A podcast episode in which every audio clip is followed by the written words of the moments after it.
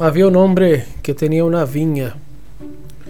Esta viña él la tenía como heredad que había recibido de sus padres.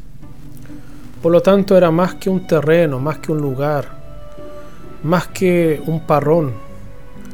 Aquello traía un valor muy especial para él. Era algo de lo que él no quería deshacerse nunca. Y en ese lugar también había un poderoso hombre, un rey, Acab, que quería aquella viña para él, que la vio, la codició, la deseó y pensó en su corazón, yo quiero esta viña. Entonces él se acerca a este hombre que se llamaba Nabot y le dice, dame esta viña, véndeme esta viña yo te daré por ella otra viña mejor que esta.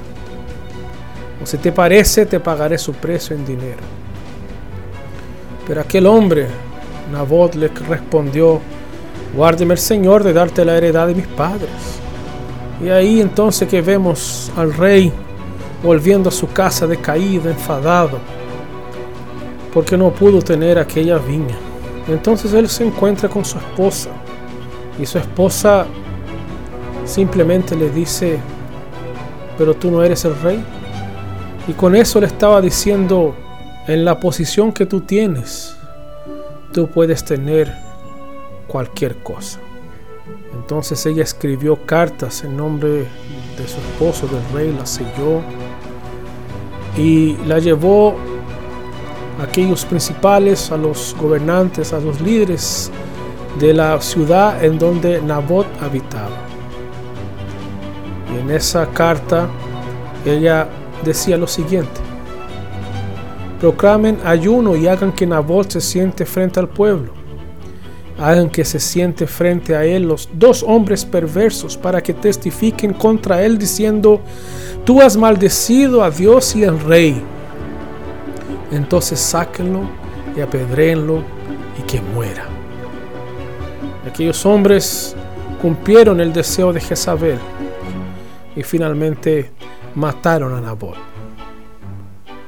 Después de eso, cuando Jezabel escuchó que él había sido muerto, se acercó a su esposo y dice, levántate y toma posesión de la viña de Nabot, que no te la quiso dar por dinero. Nabot ya no vive, ha muerto. Entonces él, con toda alegría, desciende a aquella viña a fin de tomar posesión de ella. Esta historia está narrada en primer libro de los reyes, en el capítulo 21, y muestra algo que también es tan presente en nuestros días. Nosotros no sabemos recibir un no. Nosotros no deseamos recibir un no. Todo lo que nosotros queremos, lo queremos de inmediato. Si nosotros deseamos, si nuestro corazón lo quiere, todo es lícito, todo puede ser hecho para que tú conquistes tus sueños, para que tú busques concretar tus ideales, para que tú llegues y poseas tantas viñas cuantos quieras. Y no importa los medios que tú tendrás que usar para hacer. Eso es lo que el mundo proclama. Eso es el ideal, la filosofía de autosatisfacción a cualquier precio. Pero fíjate que el Señor envió a aquel hombre, el profeta, y el profeta anunciaba juicio sobre él y sobre su esposa, porque ellos habían hecho mal. Cuidado con el corazón, no siempre tiene las mejores ideas. Es mejor buscar al Señor, es mejor entender su plan para nuestras vidas y disfrutar de la disciplina, del cuidado y de las bendiciones que Él trae, más que aquellas que queremos buscar.